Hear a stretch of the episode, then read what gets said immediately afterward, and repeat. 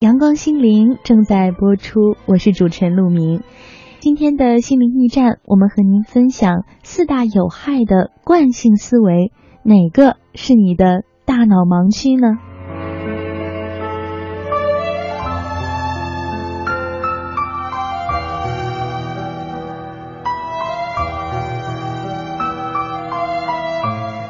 有害的惯性思维，你的大脑有盲区，你知道吗？阻断游离习惯性的走神，这个盲区就叫做白日梦。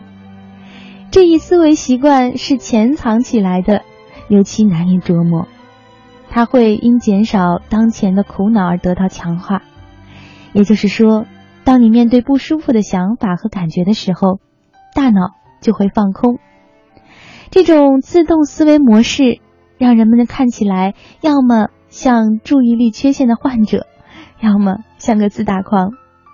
当我们在工作中面对不适，却不能够控制住自己的注意力的时候，这往往会给我们带来很多问题。当如果这些成为我们的常态，它还会影响我们的人际关系。比如在需要说我爱你的时候，你突然走了神，呵 呵这样的后果可想而知。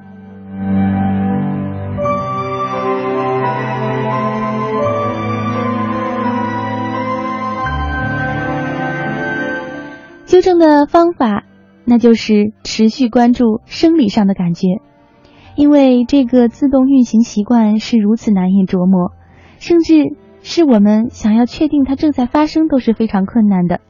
就好像感觉上我们在思考一些东西，但没有认识到思维在随意飘动。当你执行一项任务或者进行谈话时，做这样的练习，集中注意力在你的脚底。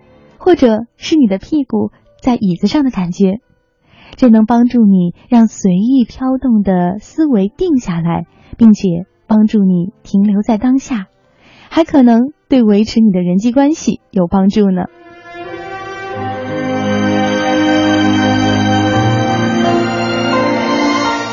天的心灵驿站，我们向您分享的是有害的惯性思维，哪个是你的大脑盲区呢？